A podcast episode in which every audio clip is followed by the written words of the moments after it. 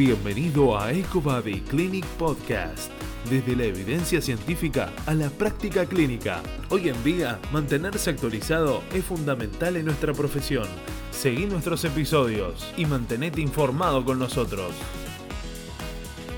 Por información acerca de cursos, tratamientos y más, accede a www.ecobodyclinic.com. Muy buenas compañeros y bienvenidos al podcast de EcoBody. Hoy nos encontramos con un invitado, un invitado de lujo, Pablo Navarro Solás. Pablo es licenciado en fisioterapia y osteópata. Ejerce en la clínica Solás, fisioterapia deportiva, ubicada en España, Alicante. Además, es fisioterapeuta personal de varios deportistas de élite. Bienvenido, Pablo, ¿cómo estás? Muy buenas tardes. Para mí un placer estar contigo, Federico. Yo encantado de poder ayudarte y echarte un cable en todo lo que pueda. Desde aquí, desde España, un saludo muy fuerte. Bueno, Pablo, la verdad que encantado tenerte. Le cuento que a todos que a Pablo lo conocí en España, en el Congreso de Fisioterapia Invasiva en Madrid el año pasado, y a raíz del interés que despertaron en mí sus ponencias, decidí invitarlo a formar parte de este podcast. Y además, eh, Pablo expone el curso de tendinopatías, un curso de duración de tres horas en nuestra plataforma de educación continua de EcoBody Clinic. Bueno, Pablo, ¿cómo marcha la cosa por allá? ¿Están volviendo al trabajo después del confinamiento? ¿Cómo está todo? Efectivamente, aquí ya está volviendo toda la normalidad. Aquí, pues bueno, hemos pasado unas cuantas etapas, ahora ya tendiendo a la normalidad hay que adaptar, pues bueno, precauciones de, seguridad, imagino que como en todos los lados, mascarilla, desinfección y demás, pero bueno, ya el volumen de pacientes la verdad es que se está notando que va volviendo a normalidad. Así que, que, bueno, recuperando lo que era antes, el trabajo. Bueno, Pablo, me alegro mucho. Bueno, vamos a dar comienzo a este primer episodio con Pablo y me gustaría eh, empezar un poco hablando acerca de ti, Pablo. ¿Por qué elegiste ser fisioterapeuta? Pues mira, si te soy sincero, a los 13 años tuve una fractura tibia y peroné esquiando. La típica lesión que parece hoy en día una recuperación rápida, una vez es quirúrgica con un clavón de medular. En mi caso, el tratamiento decidió ser conservador. Hubo un reajuste a nivel óseo y luego pues la típica férula que en su día te ponían un enyesado hasta, hasta la ingle y fueron seis meses en cama sin poder moverme. Luego también fue una recuperación de cerca de un año, donde también hubo un imprevisto, que fue un resbalón y una segunda fractura en el mismo foco.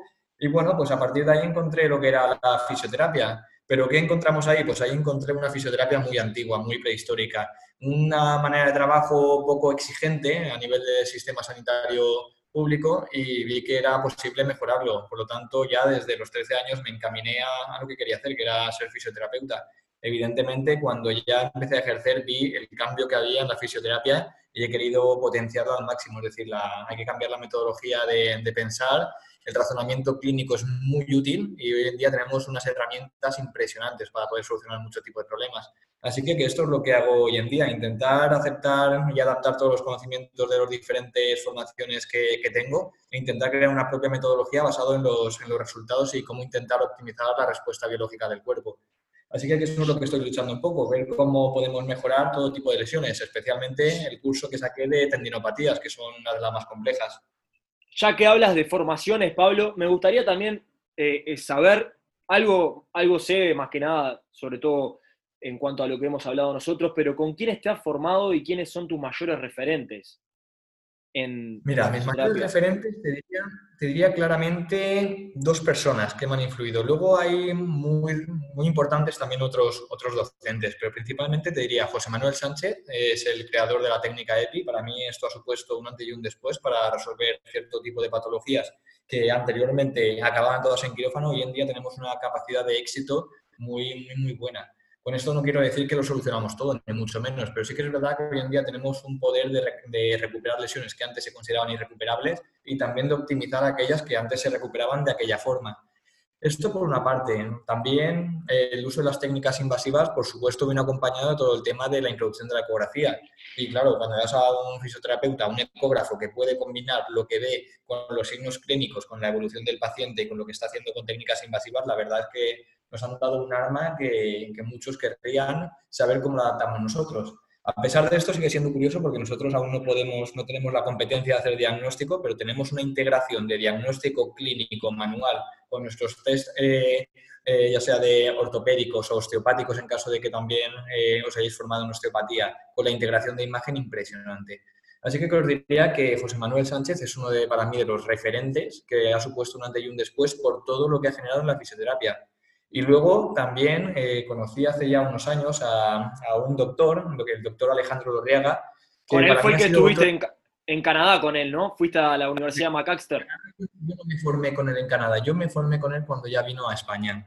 Estuve ah, haciendo una formación con él en Barcelona y él lo que me descubrió es una nueva metodología de trabajo. Aquí teníamos muy instaurado, por lo menos aquí en España, que la estructura gobierna la función, que si no hay estructura no puede haber función. ¿Qué pasa? Cuando conocí a este hombre es un cambio de paradigma completo, porque él te enseña que la función prioriza sobre la estructura. Es decir, el cuerpo, el sistema del propio paciente tiene una capacidad de performance, de capacidad de realizar una, una acción muy por encima de cómo se encuentra una estructura. Y esto es fundamental porque Conociendo esto te liberas de medir ángulos, de conocer la estructura, de intentar mejorar la estructura para mejorar al paciente. Por lo tanto, tienes una ventana de, mejora muy importante para cada paciente. Eso es una liberación. Y también es una herramienta muy potente porque sabes que con cada paciente por lo menos le vas a mejorar el síntoma. Luego, eh, capacidad de recuperarlo dependerá de la patología, de las, de las herramientas o del razonamiento que tenga el propio terapeuta de utilizarlo. Pero esta metodología, la verdad es que ha supuesto un antes y un después. Y cuando digo metodología, sobre todo me quiero hacer referencia a la neuromodulación a nivel de diagnóstico, el diagnóstico neurofuncional.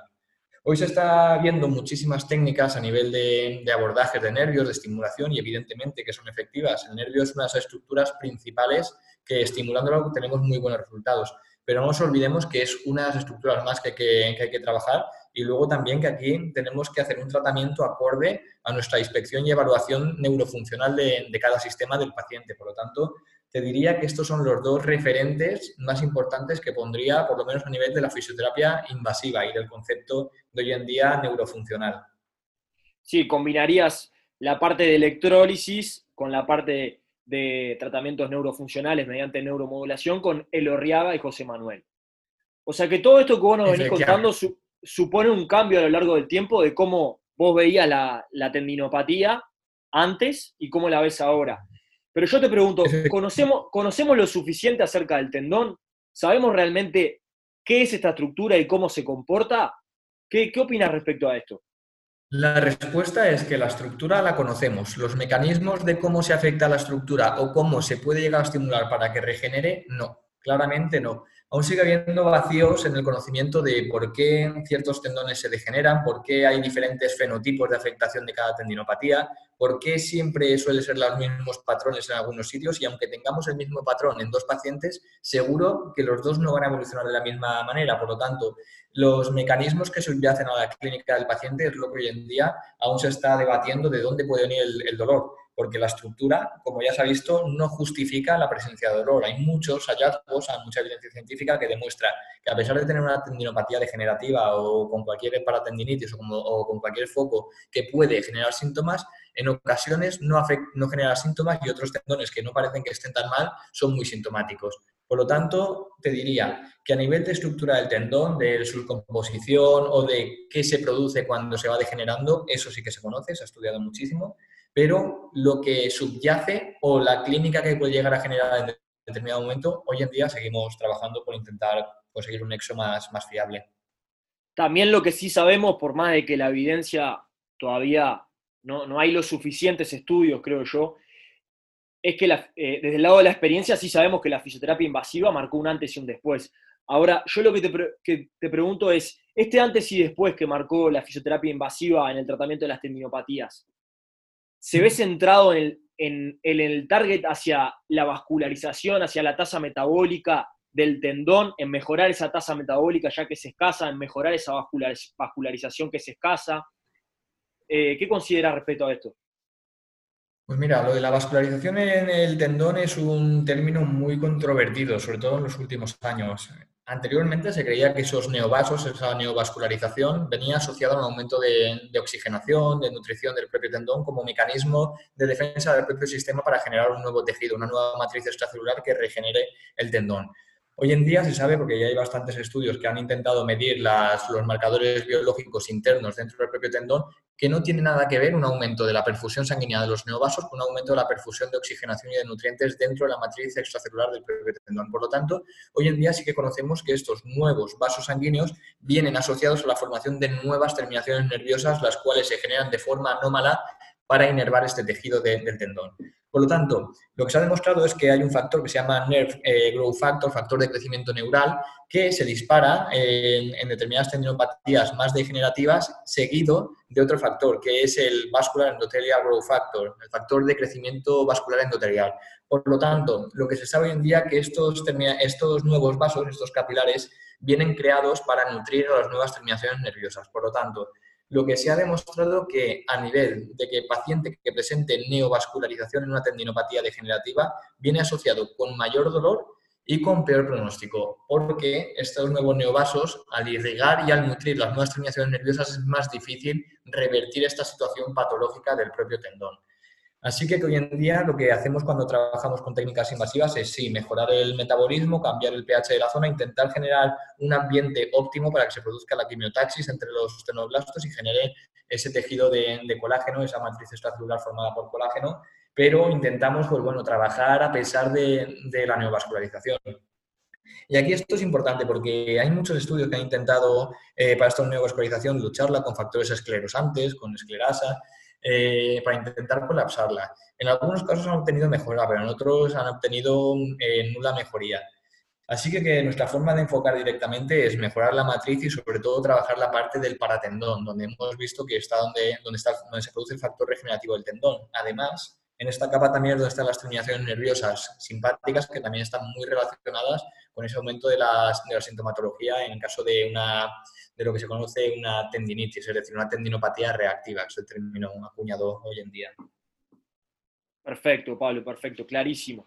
Además, eh, vos lo mencionás un poco en tu curso, la relación en cuanto a las características patológicas que, se ven en la tendinopatía, como la degeneración mucoide, eh, la degeneración del colágeno tipo 1, bueno, esto que mencionábamos de la neovascularización y el ratio de colágeno tipo 3 a tipo 1, en comparación con eh, la sintomatología clínica, cuando el paciente presenta dolor, hinchazón y déficit funcional. Pero ahora puede haber estas características patológicas sin haber sintomatología clínica también. ¿Qué relación tiene todo esto? Estructura-función. Efectivamente, este es uno de los debates que han llegado a muchos congresos de, fisioterapia deportiva y también de, de invasiva. ¿Cuándo le dices a un paciente que tiene una tendinopatía? el propio término clínico de tendinopatía a nivel, científico hace referencia a problema del tendón de origen de, tejido tendinoso que genera dolor y disfunción. Es decir, hay muchos autores que no conciben una tendinopatía si el paciente no tiene dolor. Desde mi punto de vista, esto es un claro error. ¿Por qué? El, claro ejemplo lo tenemos en el, siguiente, en el siguiente caso. ¿Cuántos de vosotros conocéis el típico deportista, atleta, eh, jugador de balonmano, de fútbol, que en una carrera rápida de repente siente el signo de la pedrada y rompe de forma completa el tendón de Aquiles. Sin aviso. Ese paciente, efectivamente, ese paciente, muchos de, los que ya tengáis experiencia clínica, os dirá que nunca ha tenido síntomas en el tendón. Y os pongo la mano en fuego de que ese tendón, uno de los más importantes, el Aquiles, que es de transmisión de carga y almacenamiento de energía, para romper, por lo menos, tiene que estar degenerado. La matriz estructural tiene que estar fragilizada, no ser que sea un mega impacto, mucho que, supere la, fuerza de resistencia del propio tendón. Por lo tanto, aquí la tesitura. Si consideramos que no hay tendinopatía cuando no hay dolor, ¿Por qué hoy en día tenemos técnicas de imágenes como la ecografía que nos permiten ver cambios que, son, que subyacen a la clínica y nos permiten valorar una, una lesión que ya está ocurriendo a pesar de que carece de sintomatología? Además, también a nivel de evidencia clínica se nos ha demostrado que puede haber un fallo neuromotor de la musculatura sinergista y, antagonista por la presencia de un cambio estructural como es una tendinopatía. Es decir, el paciente puede tener una inhibición neuromuscular asociada a un cambio estructural que puede que sea asintomático. Además, o este sea, que habría, habría déficits funcionales previos a la aparición del dolor y capaz que no, no, nos damos cuenta. Por, por tanto, vos ya empezarías a tratar una vez que están instaurados estos cambios estructurales por más de que no haya dolor. Efectivamente, yo la metodología, yo trabajo con mucho deportista de élite, sobre todo futbolista, Y lo que me baso mucho en mi propio diagnóstico, hago como una interrelación de dos diagnósticos. Uno neurofuncional, donde valoro test de activación musculares. Aquí no estoy hablando de testing muscular, porque evidentemente un deportista con una musculatura, ni yo colgándome de la pierna, podría ganarle. Pero son test de calidad, de contracción. Estos test lo que valoras es la capacidad del sistema nervioso de transmitir un impulso, una información. Aquí hablamos de calidad y de velocidad. Estos son los criterios clave. ¿Por qué? porque son las primeras manifestaciones que genera el sistema nervioso central y periférico de cuando hay un fallo neuromotor. Por lo tanto, lo que yo valoro primero es si hay presencia o ausencia de estos test clínicos neurofuncionales y luego una interrelación con los test estructurales, ya sea ecografía, ya sea una valoración manual eh, ortopédica o un test clínico ortopédico. Así que, mi forma de gestionar cada, cada deportista es verle desde el primero la función y después de la función analizar todo lo que me ha llevado a, valorar esa estructura. Es decir, yo nunca empiezo un estudio por una ecografía y luego me remonto al síntoma. No, veo el síntoma o la función y luego ya me remonto a la estructura. En cuanto a estos test neurofuncionales, porque mucha de la gente eh, este enfoque de los test neurofuncionales no lo conoce, eh, son test que, lo que buscan es ver el comportamiento y el reclutamiento de unidades motoras a la hora de realizar el test. Eh, ¿Cómo son? Hay un test que es el test neuromotor, que aquí sí que te vales de la cantidad de unidades neuromotoras que activas. Es decir, es un test que partes de una posición de acortamiento de la musculatura, pero aquí mm, el concepto erróneo es pensar que estás valorando, por ejemplo, en un testing de flexión de cadera, el psoas. No es así. En este caso lo que hacemos es valorar, por ejemplo, el nervio femoral. Y os pongo, femoral, este claro. Aquí partimos de una posición de descanso muscular, de acortamiento, porque es donde el músculo es más potente. Y a través de esto, con, un apoyo, con una toma suave sobre la rodilla del paciente, ejercemos una, fuerza hacia la extensión y le pedimos al paciente que no nos deje ganar. ¿Qué pasa? Estos neuromotores son ascendentes en intensidad, por lo tanto lo que valoras es la calidad de contracción. Me da igual que active una motoneurona o que active 20. Mientras la calidad sea equivalente al estímulo que yo estoy generando, para mí ese test sería negativo. Cuando yo ejerzo una intensidad progresiva, veo que el paciente claudica, genera síntomas o compensaciones, evidentemente eso es un test neuromotor positivo. Aquí tenemos una, variedad de test neurofuncionales. Luego está el test de neuroreactividad. Este test lo que dista es la posición inicial es la misma, solo que aquí apoyamos sobre la rodilla y ejercemos una un, mecanismo, un movimiento vibratorio, oscilante, de una velocidad, eh, de una velocidad contundente lo que le pedimos al paciente es que no nos deje ganar, no nos deje oscilar, que mantenga la pierna en la misma posición. Cuando hay un fallo neuromotor, veremos que este test clínico es el más, el más sensible.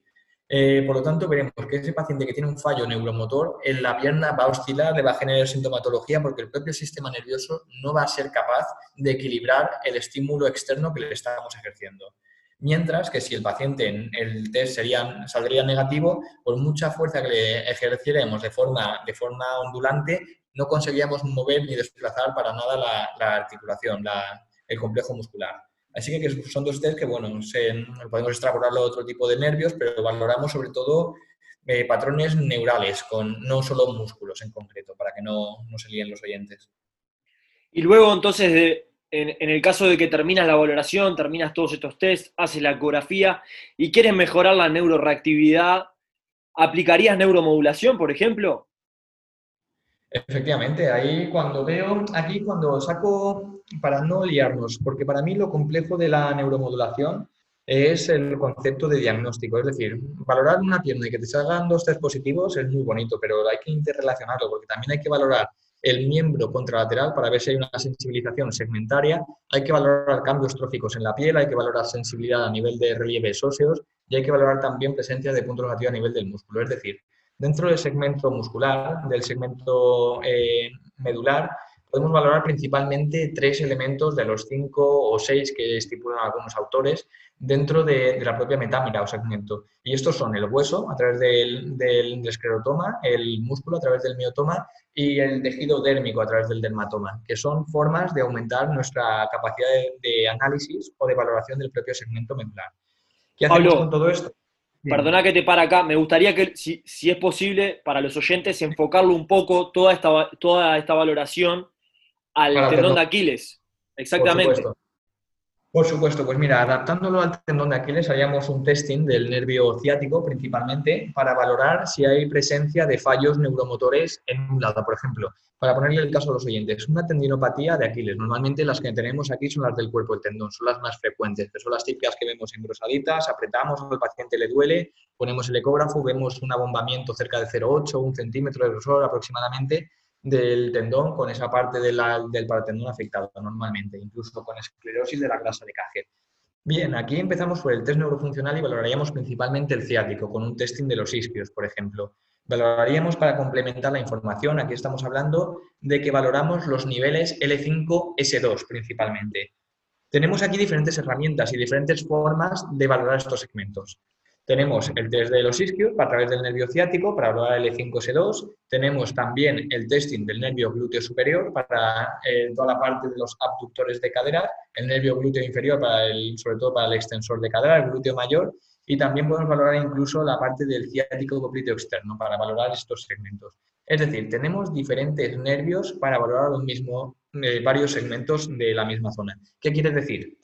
Quiere decir que si, por ejemplo, solo me aparece afectado el nervio ciático, en el testing de isquios, por ejemplo, quiere decir que hay una sensibilización periférica de ese nervio, del nervio ciático, mientras que si los otros también aparecen afectados o aparecen de forma contralateral, ya se nos tiene que cambiar el chip y tendremos que enfocarnos más a que el problema está en el segmento medular o en centros superiores. Por lo tanto, cuando este es el caso, un tratamiento puramente estructural sobre el tendón de Aquiles normalmente va destinado a fracasar Hoy en día tenemos técnicas muy potentes y hemos conseguido una mejora muy fuerte, pero si olvidamos el patrón neurofuncional, lo que vamos a hacer es que en unos pacientes nos va a evolucionar muy bien, los que no tengan sensibilización, mientras que en otros que sí que tengan sensibilización, trabajaremos, estarán mejor, pero otra vez volverán con la misma sintomatología y, el, o lesiones asociadas. Por lo tanto, esto es una metodología muy efectiva para mejorar síntomas y sobre todo para hacer buenos resultados no en un paciente, sino en todos los que tengamos. Perfecto, Pablo, perfecto. ¿Y qué relación, cómo abordas eh, en cuanto al Aquiles eh, mediante el nervio sural? Bien, el nervio sural es uno de los nervios que viene de la parte del ciático popliteo interno y del ciático popliteo externo, que tiene dos ramificaciones y un, ramo comunicante, y el cual es, tiene alto componente sensitivo. Sensitivo. que, efectivamente. Es uno de los que principalmente afecta la sensibilidad del paratendón del, tendón de Aquiles principalmente en todo el compartimento postero-externo. Luego tampoco hay que olvidar el nervio tibial posterior, ya que en algunos casos el nervio sural es, eh, no está presente y a veces es el propio tibial posterior el que genera sensibilización de toda la parte de grasa de Cájer y del, tendón de Aquiles. Pero sí, efectivamente, es uno de los nervios que deberemos valorar. Hoy en día hay dos, dos teorías o dos metodologías de neuromodulación. Nosotros estamos en, estamos desarrollando más el concepto de, normalización del campo receptor periférico y estímulo potente sobre el segmento medular para conseguir normalizar este, este umbral de comunicación a nivel de interneurona. Mediante neuromodulación galvánica, eh, ¿esto, ¿esto es lo que están haciendo? Efectivamente, nosotros estamos trabajando a nivel de la neuromodulación clásica, que por decirle de alguna forma, para diferenciarla de, este concepto que estamos sacando con, con la EPI, eh, diría que los trabajos son principalmente el concepto endorfínico, que es analgésico, donde trabajamos principalmente con dos hercios, donde se ha visto que se estimula principalmente las fibras C para normalizar el umbral nociceptivo. Luego también eh, trabajamos de vez en cuando, cuando hay muchos síntomas, para desensibilizar o estimular otro mecanismo de la teoría compuerta con picos de, frecuencia. Aquí principalmente nosotros lo que trabajamos es simplemente un, barrido de frecuencias para subir a altas frecuencias dentro de la baja frecuencia, que es la, el, umbral donde trabajamos con la corriente tipo TENS. Así que, lo que hacemos es un trabajo de normalización a nivel de umbral eléctrico para que los inputs y outputs del sistema nervioso se produzcan de forma correcta. Y luego también estamos haciendo mucho el campo de sensibilización periférica por receptor. Esto lo trabajamos con la EPI, con los picos de carga fraccionada, que consiste en un cambio de voltaje potente. Este cambio de voltaje rápido induce una subida máxima de lo permitido por la máquina dentro de los parámetros seguros de esa intensidad, lo que produce una normalización no solo donde está la aguja, sino de todos los receptores o terminaciones nerviosas de la zona. La corriente, cuando se produce este cambio de voltaje, va por donde puede y la estructura que conduce más rápido el estímulo eléctrico es el nervio. Por lo tanto, esta normalización del umbral de nocicepción genera eh, genera una disminución de esos inputs nociceptivos anómalos por, ese, por esa caída del umbral.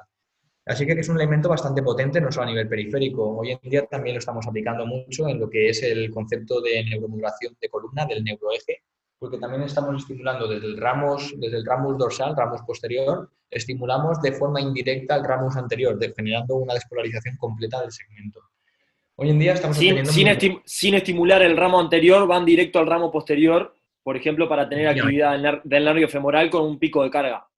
Efectivamente, y eso solo lo hemos conseguido de momento con, con, la EPI. Con la neuro, a no ser que estés en el ramo anterior, no consigues despolarizar el femoral. Solo lo hemos conseguido de momento con la EPI con los picos de carga fraccionada, con ese poder que os he comentado de generar una despolarización que no es solo específica donde está la punta de la aguja, sino que difunde por todas las terminaciones nerviosas de la zona. Por lo tanto, consigues un estímulo de diferentes nervios mucho más potente. Hay muchas más entradas al mismo segmento. Por lo tanto, si golpeas más fuerte la puerta, más probabilidad de entrar y de normalizar el sistema nervioso. Ahora, Pablo, al, hablar de todo esto, lógicamente estamos hablando de un comportamiento plástico del nervio y, seguramente eh, este nervio se va a ir adaptando a lo largo del tiempo y va a producir cambios. ¿Qué, consideras tú que sucede realmente a nivel somatosensorial en procesos de, tendinopatías degenerativas al estimular la plasticidad neuronal mediante estas técnicas? Bien, al hablar de que producimos cambios, ojalá te pudiera cuantificar qué cuándo y dónde producimos esos cambios. Ojalá te pudiera dar números y referencias para decirte, mira, con este pico de carga fraccional producimos cambios y normalización de esta interneurona.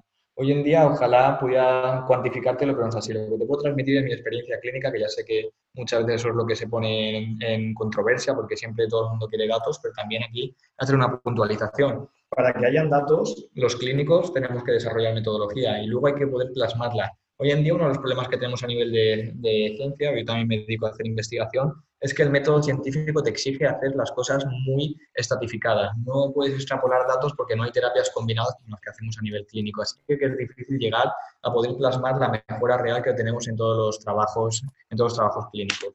Así que, bueno, este es una de, de, las reflexiones y también decirte que nosotros lo que hacemos cada vez que trabajamos a nivel neurofuncional un tejido, en este caso el tendón, la tendinopatía, buscamos revertir los cambios plásticos que se han producido durante no sabemos cuánto tiempo, eh, no solo a nivel medular, sino a nivel de centros superiores. En presencia de dolor ya hemos visto que hay una diferente activación de los lóbulos donde se interpreta el dolor, que es el temporal, el prefrontal y límbico a nivel del sistema nervioso central. Y por lo tanto lo que hacemos a través de ese estímulo es intentar tocar la puerta y enviar una señal hacia centros superiores para que se despolaricen y se activen de forma correcta estos centros. La intención de producir un cambio que no, aún no podemos decir datos de cuánto tiempo se mantiene, por qué en algunos se mantiene y en otros no, y qué hemos llegado a estimular. Por eso es una de las controversias lo de llegar a estimular con una sola aguja. ¿Por qué? Porque hay muchas vías de entrada. Y si estimulamos solo una vía, normalmente el sistema nervioso a nivel central segmentario tenga sus propias, eh, sus propias herramientas, mecanismos de simplemente normalizar y que el estímulo llegue a nivel segmentario. Mientras que si bombardeamos a nivel periférico para producir un estímulo más potente a nivel central, la probabilidad de que se produzcan cambios a nivel de plasticidad de centros superiores es mayor. Pero recordemos que hay muchos centros de, que, modulan esos cambios que estamos produciendo, así que, que es difícil llegar a cuantificar. Pero nuestra intención, por supuesto, es cambiar y revertir la plasticidad. Que con un solo estímulo de una sesión produzcamos estos cambios, eso es lo que tenemos que debatir. A nivel clínico vemos hay pacientes que mejoran muy, muy, muy, muy rápido, incluso con una sesión tenemos completamente recuperados síntomas que llevan arrastrando mucho tiempo, mientras que en otros casos cuesta y hay que darle más sesiones y combinar diferentes métodos. Pero hoy en día sí que es verdad que tenemos resultados muy superiores a los que teníamos hace, hace pocos años. Perfecto, Pablo. Me gustaría cerrar con esta pregunta. Eh, desde tu punto de vista, si realmente consideras que la fisioterapia invasiva vino para quedarse o si consideras que en algún momento podrá realmente ser suplantada mediante la estimulación magnética transcraneal o técnicas como las, el sistema superinductivo. Eh, me gustaría saber tu punto de vista respecto a esto para cerrar. Mi punto de vista de las técnicas invasivas es que han venido para quedarse, lo que pasa es que muchas veces hay mala gestión de los diferentes países en introducirlas. Muchas veces es problema de gestión o de negligencia por parte del colectivo sanitario que quiere hacer más de lo que actualmente les permite. Así que, que luego hay problemas, pero sí que es verdad que lo que tenemos son unos cambios impresionantes. Si no fuese así, te aseguro que no me estarían llamando para recorrerme media Europa para tratar diferentes futbolistas, a pesar de que ellos tienen sus propios cuerpos de fisioterapeutas, de médicos, y simplemente porque no consiguen muchas veces avanzar en ciertas patologías cuando nosotros con técnicas invasivas sí conseguimos muchas veces solucionarlas. Respecto a si serán eh, sustituidas por terapias no invasivas que estimulan el nervio como la terapia transcraneal o el sistema superinductivo, yo no sería, eh, es decir, no descartaría una ni otra, pero por supuesto las técnicas invasivas tienen un efecto de especificidad y de potencia que otras técnicas no tienen. Con el sistema superinductivo está claro que es una gran ayuda, además que nos ahorramos eh, tener que funcionar al paciente, pero perdemos la especificidad exacta de la parte del axón o del nervio que queremos estimular. La diferenciación mediante el componente axónico. Perfecto. Efectivamente, todo lo que conocemos como somatotopía, es decir, la ordenación axónica dentro de un mismo nervio que a veces nos interesa estimular simplemente un punto del nervio específico. Pero bueno, aquí lo que te venía a decir es que para mí es una suma. Yo no diría que algo que ha funcionado tan bien y que sigue funcionando eh, sea excluyente. Al contrario, haría siempre sumar nuevos métodos y, y poder coordinarlos para obtener aún mejores resultados. En cuanto a terapia transcraneal, hay mucha tesitura. Yo soy de los partidarios a que, evidentemente, sobre todo en problemas de dolor crónico, de activación iatrogénica, uno de los puntos clave va a ser la estimulación transcraneal. El problema es que cuando te metes a nivel del sistema nervioso central, y sobre todo en centros superiores, tú quieres hacer, tú quieres conseguir, pero no sabes qué vas a conseguir. Y ahí estamos hablando de que las complicaciones pueden ser mayores. Tú quieres, siempre lo pasa a nivel de, no digo a nivel solo de fisioterapia, digo a nivel médico tú quieres conseguir una cosa, pero no sabes la interacción o, las, reacciones que puedes desencadenar tu estímulo en un determinado punto. Evidentemente, si está a nivel periférico, el riesgo va a ser, entre comillas, relativo a la estructura que estés estimulando, pero cuando hablamos de centros superiores puede haber eh, problemas que vengan a medio o largo plazo y eso ya lo hemos visto, bueno, ya se ha visto antes cuando se empezó a estimular a nivel transcranial, que luego se prohibió, solo se permitió para investigar, ahora parece que han abierto un poquito la veda en ciertos campos pero bueno, yo creo que es un campo a, desarrollar muchísimo y a implementar, a implantar de forma segura. Es decir, hay que hacer mucho, aquí sí que diría que hay que partir primero de estudios y de voluntarios que se hayan, que se hayan mandado, que se hayan prestado voluntarios para el tema de, de ensayos químicos. Pero yo creo que va a ser una de las técnicas que van a servir de muchísimo pero hoy en día yo creo, por mis conocimientos, que aún está un poco en pañales y hay que desarrollarla más.